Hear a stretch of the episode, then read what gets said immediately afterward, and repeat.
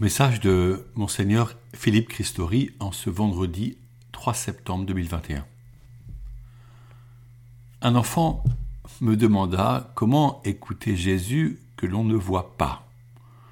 Dans les psaumes, les contemporains du psalmiste l'interrogent Où est-il ton Dieu? Montrant que la question de la connaissance de Dieu n'est pas nouvelle, mais qu'elle habite le cœur et l'esprit de l'homme. À Lourdes, lors du pèlerinage, la Vierge Marie nous a aidés à aller vers Jésus, par qui Dieu a parlé en ces temps où nous sommes et qui sont les derniers. Confère Hébreu 1, verset 2. Quand la prière se fait profonde et fidèle, intime et accompagnée par la parole, alors la connaissance de Dieu prend de la profondeur. Peu à peu, ce Dieu lointain devient proche, sa sagesse nous illumine, sa présence se fait familière, et nous lui parlons régulièrement. Certes, nous ne maîtrisons pas ce dialogue comme des experts. Nous ne pouvons pas prétendre encore à l'intimité préparée au ciel. Nous voyons comme au travers d'un voile, souvent dense, et lorsqu'il nous est offert un instant de contemplation, comme un rayon qui ouvre l'obscurité, alors nous goûtons à quelque chose de sa présence. Mais ce n'est pas encore lui en plénitude. C'est l'Esprit qui vient au secours de notre espérance. À ce sujet, en célébrant samedi dernier la fête de Saint Augustin, le lendemain de la fête de sa sainte mère Monique, me revenait un de ses propos. Si tu dis que tu connais Dieu, ce n'est pas Dieu. Connaître Dieu, c'est le désir des mystiques et parfois des chrétiens laïcs. Mais peut-on le connaître? Dans l'islam, les musulmans récitent les beaux noms d'Allah au, au nombre de 99. En réalité, le professeur Maurice Bormans 1925-2017, Père Blanc, qui fut mon professeur à Rome, un des grands islamologues et figure du dialogue islamo-chrétien, expliquait qu'il existe plusieurs listes officielles selon les pays qui regroupent près de 150 qualificatifs différents. Or, chaque mot a une limite et ne peut jamais embrasser la totalité d'une réalité. Ainsi, aucun mot à lui seul ne peut dire Dieu. C'est d'ailleurs pour cela que nos frères juifs ne prononcent pas le nom de Dieu exprimé par le tétragramme.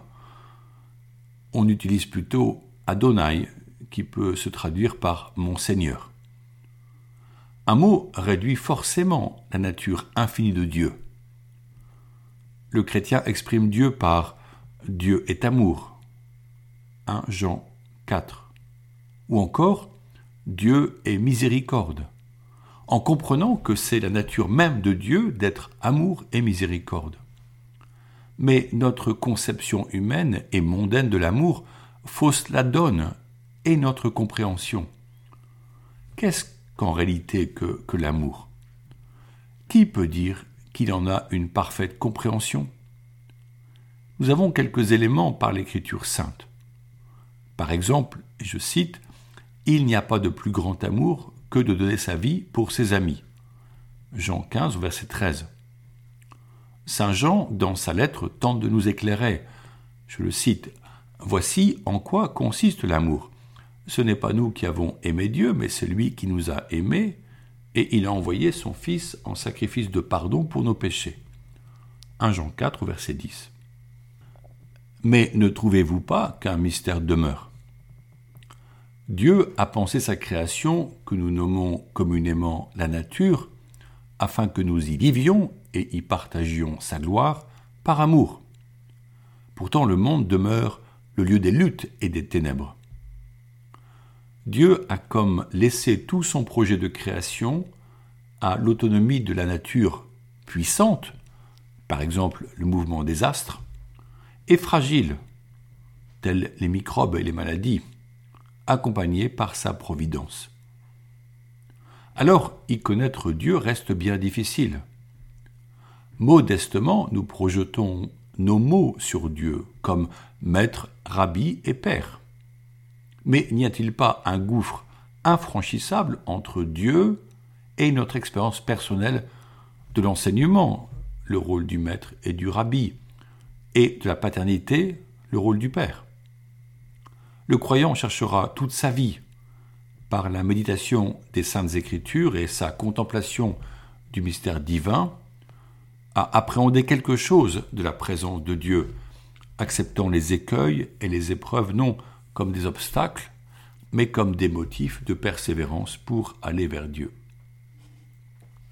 En cette rentrée scolaire et de travail, pour la plupart d'entre nous, il est précieux de réfléchir à notre formation et aux canaux disponibles de connaissances.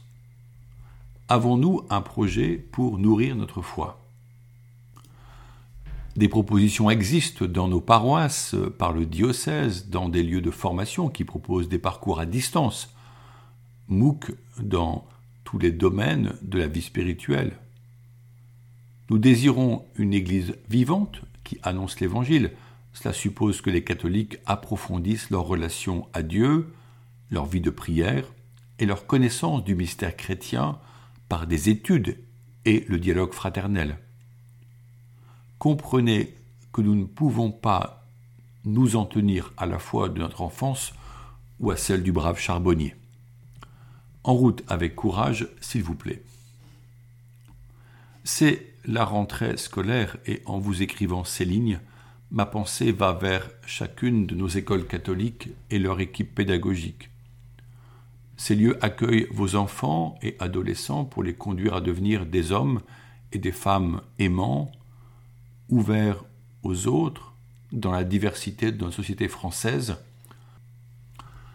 Visage de l'Évangile dont nous devons témoigner pour qu'ils puissent avoir accès à Jésus-Christ, instruit afin d'être acteurs de la société de demain. C'est le Christ source de l'espérance qui illumine notre vie pour la considérer comme un tremplin vers un bel avenir, malgré le contexte sanitaire et social complexe. Nos enfants ont le désir de Dieu. Un garçon me dit, je le cite, Je veux donner à Dieu et à l'Église tout mon amour. N'est-ce pas merveilleux? Ouvrons la porte à la connaissance de l'Évangile et du salut. Ne faisons pas obstacle par nos peurs et nos réticences, par une vision étriquée de la laïcité qui empêche la transmission d'un si beau trésor. Une jeune fille m'écrivait, je la cite, J'aimerais que l'Église se tourne vers la jeunesse, car je vois à la messe tant d'enfants qui se demandent à quoi ça sert.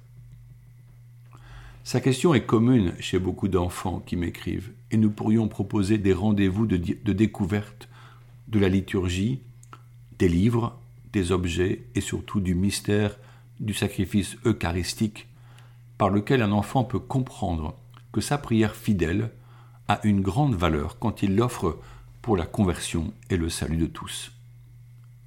Personnellement, je vais reprendre avec joie mes visites de classe pour écouter les jeunes et répondre à leurs questions. Je remercie du fond du cœur tous les adultes qui vont cette année prendre soin de notre jeunesse et transmettre la vie de foi par le catéchisme, l'animation de groupes d'enfants, les moments imprévus et précieux qu'il nous faut saisir pour offrir quelques paroles divines. Merci aux parents qui soutiennent sur ce chemin leurs enfants et qui prennent parfois soin des amis de leurs enfants quand ceux-ci n'ont pas directement accès à la foi. Merci aux grands-parents qui témoignent, expliquent et transmettent l'art de vivre chrétien à temps et à contre-temps. Tous ensemble, nous permettrons que notre jeunesse accède à une vie chrétienne vraie, consciente et épanouissante.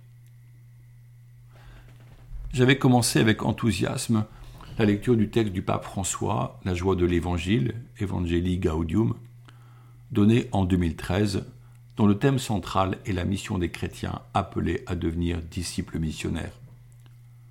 Je souhaite prolonger cette, découverte dans les prochaines semaines. C'est en effet dans l'acte missionnaire et l'annonce du kérigme, c'est-à-dire au sens propre du mot un cri ou une proclamation, un cri par son expression synthétique Jésus-Christ, Fils de Dieu, mort et ressuscité, nous sauve du péché et de la mort, que nous devenons pleinement chrétiens. Car l'Église dont nous sommes membres existe pour évangéliser. Lorsque nous rencontrons des hommes et des femmes de notre époque, tous font un jour l'expérience douloureuse de la souffrance. Elle est commune à la vie humaine. Or la vie chrétienne ouvre une brèche dans cette douleur par laquelle la paix et la joie peuvent nous rejoindre. C'est la présence du ressuscité et l'expérience de son amour miséricordieux et compatissant qui ouvre une voie nouvelle vers la vie. Notre propre union à Jésus dans la prière contemplative nous permet de goûter combien Jésus s'est fait proche de l'humanité affligée. Et nous percevons alors l'urgence de dire au monde que le mal et la mort n'ont pas le dernier mot. Au contraire, que la vie est donnée et renouvelée dans cette union avec Jésus. Reste alors à faire confiance, à le laisser nous soulager, nous guérir. Nous resterons probablement convalescents et fragiles, mais en se sachant aimer et pardonner. La joie de l'Évangile nous habite lorsque nous témoignons. Puisons dans l'Eucharistie et la méditation de la parole l'énergie pour aller à la rencontre des hommes d'aujourd'hui. Bonne rentrée. Prions la Vierge Marie ce jour ensemble. Souvenez-vous, ô très miséricordieuse Vierge Marie, qu'on n'a jamais entendu dire qu'aucun de ceux qui ont eu recours à votre protection implorait votre assistance réclamé votre secours et été abandonné. Animé d'une pareille confiance, ô Vierge des Vierges, ô ma mère, je cours vers vous et gémissant sous le poids de mes péchés, je me prosterne à vos pieds. Ô Mère du Verbe, ne méprisez pas mes prières, mais accueillez-les favorablement et daignez les exaucer. Amen.